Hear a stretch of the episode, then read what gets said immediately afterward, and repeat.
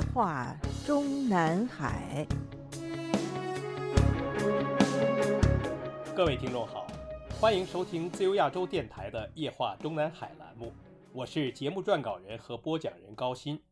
我们今天所要播讲文章的题目是：王小红和陈一新已经全面接管了中央政法委。我们本专栏的前一期节目播讲的文章中，已经特别提醒读者和听众们注意：从孟建柱接任公安部长开始，再到郭声琨，再到赵可志，他们被宣布为中央政法委副书记的时间，都不是在他们仅仅是被宣布为新任公安部部长之初，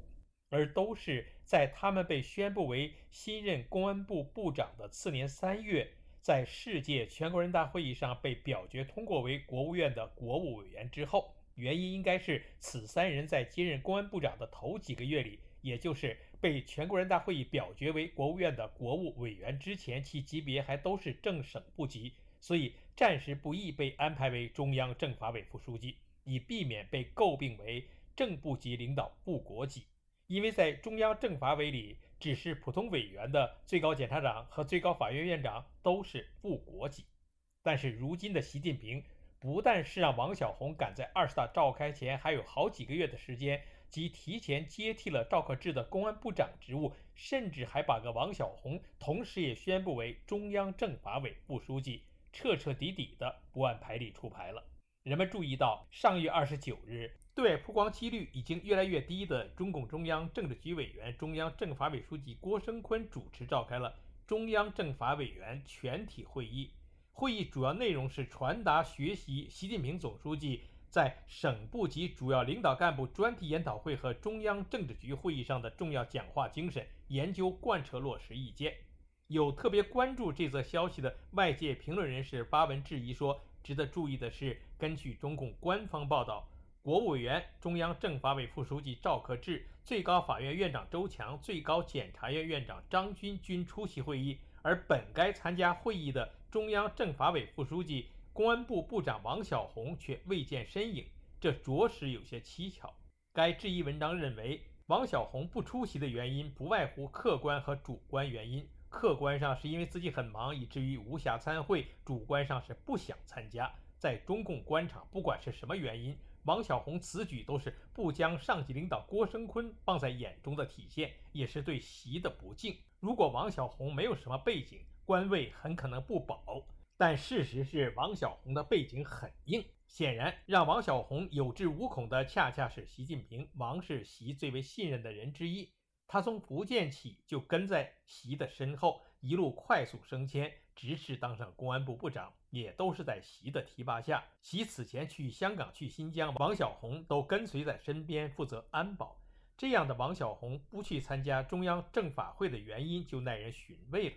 该评论文章还分析说，截至目前，为了排除江派的干扰，习针对公安政法系统已经进行了几次清剿。周永康、孙立军、邓辉林、龚道安、傅政华等公安政法系统高官接连被拿下。而江派重要人物原中共中央政法委书记、公安部长孟建柱也传出了被软禁的消息。在中共二十大前高层角力激烈的情况下，习近平再拿下江派的高官也不是没有可能。其实，如上评论人士有所不知的是，按照中共官方中央级媒体，诸如新华社、人民日报等被内部统一的会议报道格式。凡是以某个中央政治局委员为第一出席讲话人的会议报道内容中，会议出席者无论多少，只有其中的部国级的名字才有资格被在报道文章的最后一句被列出。所以，相关报道中没有列出王小红的名字，就如同没有特别点出中央政法委秘书长陈一新的名字一样，都不能证明他们没有出席这个中央政法委的全体会议。请注意，这是一个全体会议。就以中央政法委官网、长安网七月底刊登的这篇郭声琨以忠诚履职尽责的实际行动迎接党的二十大胜利召开为例，他使用的原始稿件是来自人民网，内容中的最后一句只是赵克志、周强、张军出席。这仅仅是因为直到中共不久即将要召开的中共二十大和他的一中全会结束之前，如今台面上的中央政法委成员名单中。只有国务院的国务委员赵克志、最高法院院长周强和最高检察长张军是副国级，其他包括已经是中央政法委副书记的王小红和实际主持中央政法委日常工作的中央政法委秘书长陈一新，都暂时还只是正部长级。但是如果某个二级或者更低级的官方媒体在报道每个中央会议时，不是直接使用新华网或者人民日报的统一电讯稿，那么会议内容和出席者名单就有可能被报道的更为详尽。比如最高人民检察院所属的官网正义网，就在与如上长安网同一天刊登的报道同样一个会议的标题被取为。郭声琨主持召开中央政法委员会全体会议时强调，认真学习贯彻习近平总书记重要讲话精神，以忠诚履职尽责的实际行动迎接党的二十大胜利召开。特别注明了新闻来源是他自己及正义网和检察日报。标题比长安网援引的人民网的新闻稿取得长，具体内容也比长安网取自人民网的内容详细一些。最后一段是国务委员、中央政法委副书记赵克志，公安部部长、中央政法委副书记王小洪，中央政法委委员、最高人民检察院院长周强，最高人民检察院检察长张军，中央政法委秘书长陈一新，国家安全部部长陈文清，司法部部长唐一军，中央军委政法委书记王仁华，武警部队司令员王春宁出席会议。我们在这里特别要纠正一下外界关于王小红缺席郭声琨主持并讲话的中央政法会议，而且还是全体会议的误判，是因为外界以讹传讹。另外，还有评论文章干脆以郭声琨现身主持政法委会议，王小红缺席涉洗礼内斗为标题，令不明就里的读者信以为真，甚至还有外界媒体记者欲以此为题采访笔者。笔者当时只是请这位记者去谷歌一下该会议的正义网和人民法院网的专题报道及新闻照片。正义网和人民法院报的会议新闻配发的照片中显示，主席台上端坐着十位中央政法委全体成员，一个不少。我们所得到的相关信息是。王小红早在先接替了赵克志公安部党委书记职务的同时，即被宣布增补为中央政法委委员之后，即开始参与中央政法委的工作。所以，他不但没有可能缺席中央政法委的全体会议，而且一定是要到场宣誓他这位正部长级部书记的特别存在，才合乎逻辑。有内部爆料者称，自去年十一月王小红被宣布接替公安部党委书记之后，赵克志。就没有再穿过警服，更没有在公安部露过面。从那以后，到赵克志被宣布连公安部长行政职务也交给王小洪之前的半年时间里，公安部所有部级会议，无论是党委会议还是部务会议，主持人和讲话人都是王小洪。今年六月下旬，王小洪正式接替公安部长职务，并被增补为中央政法委副书记之后，中组部常务副部长江信志在郭声琨的陪同下。出现在中央政法委办公会议上，当场宣布王小红兼任中央政法委副书记后，赵克志在政法委内的兼职仍然保留，但只负责禁毒工作，继续以国务院领导人身份兼任国家禁毒委员会主任。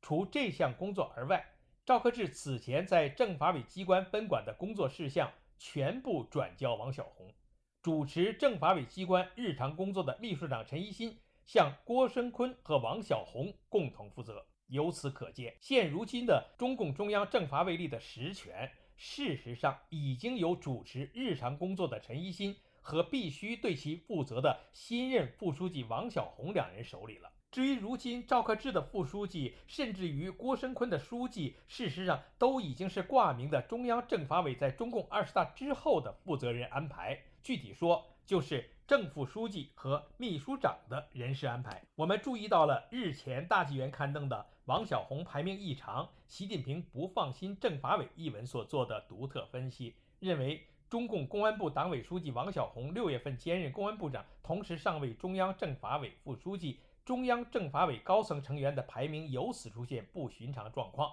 有分析认为，这是习近平不放心政法系，安排王小洪夺权仓促所致。而王小红在公安部还未安排常务部首，其当中央政法委书记的猜测也可能落空。如上文章据此分别引述台媒上报刊发的杜政评论和时事评论员李林一的分析说，观察目前中央政法委领导成员的排名有些蹊跷。王小红是正部级官员，但却以副书记职务力压周强和张军两名部国级大员。特别是周强连续当了四届中央委员，反而屈居王小红之下。这项排名异常，是因为赵克志的国务委员还没有剥夺下来给王小红，所以按照政法委书记、副书记、委员的排名，就出现了正部级压倒部国级的现象。其实也是说明了王小红夺权较为仓促，习对政法委不放心。如上评论认为，虽然自王小红去年十一月接任了中共公安部党委书记之后，有关可能他在中共二十大上升任中央政法委书记的猜测四起，但是如果王小红在二十大成为政法委书记，那么现在就应该有他的公安部接班人出现，此人必须现在开始接手公安部的常务事务，不然王小红突然升官，运作的衔接就会有断档。如上评论认为，中共公安部官网更新显示，孙茂利已任公安部党委委员、部部长兼公安部法制局党委书记局长。到目前为止，六名公安部部部长均为普通副部长。现在等于王小红这个公安部的部长掌控着所有日常事务和运作，公安部全部权力都在他手上。如果北戴河休假结束之后，接下来公安部那些副部长没有人职务出现，负责日常事务表述。王小红未必能当政法委书记，只是到明年再会兼任国务委员。如上评论内容出现之前，我们曾经在今年六月底在本专栏发表过，王小红已经是下届中央政法委书记的最可能人选了。文章的最后一段内容是：随着英勇被出乎预料地安排在湖北省委书记位置上提前退居二线，过去一直被外界猜测的下届中央政法委书记的竞争者少了一个。至于习近平是否会在现任地方省委一把手中挑选一个众议者，直接升任中央政治局委员兼中央政法委书记，我们认为不是完全没有可能。但是安排王小红的可能性更大。简单说来，如今安排反正也是快要退休的赵克志，提前把公安部长的行政职务也一并让给王小红。同时，也还安排把他增补为中央政法委副书记，目的就是让王小红在未来二十大上以公安部长和中央政法委副书记身份晋升为主管中央政法委的政治局委员，顺理成章。我们如上的判断，也许不会在未来的中共二十大上得到验证，但是。目前的公安部暂时还没有常务副部长，绝不能证明王小红不会从目前的公安部部长、部党委书记和中央政法委副书记的位置上晋升至二十届中央政治局委员兼中央政法委书记。道理再简单不过，王小红从公安部常务副部长晋升部长本来就是特殊安排。在他王小红接任这个职务之前，从周永康开始形成的所谓惯例，连续四任公安部长都是从地方省委一把手中选拔上位的。所以，假如习近平已经内定把下届政法委书记位置交给王小红，很可能就会是让他以二十届中央政治局委员、中央政法委书记的身份继续兼任公安部长和部党委书记，直到明年三月份。届时。提拔一个上属年富力强的、目前在位的省委书记出任国务委员兼公安部长就是了。为什么一定要认为王小红的公安部长继任人一定会从公安部的常务副部长中产生呢？更多的详细的分析内容，留待我们本专栏的下次节目继续向听众们播讲。听众朋友们好，我们今天的夜话中南海节目就播讲到这里。我是节目的播讲人和撰稿人高鑫，谢谢各位收听，我们下次节目再会。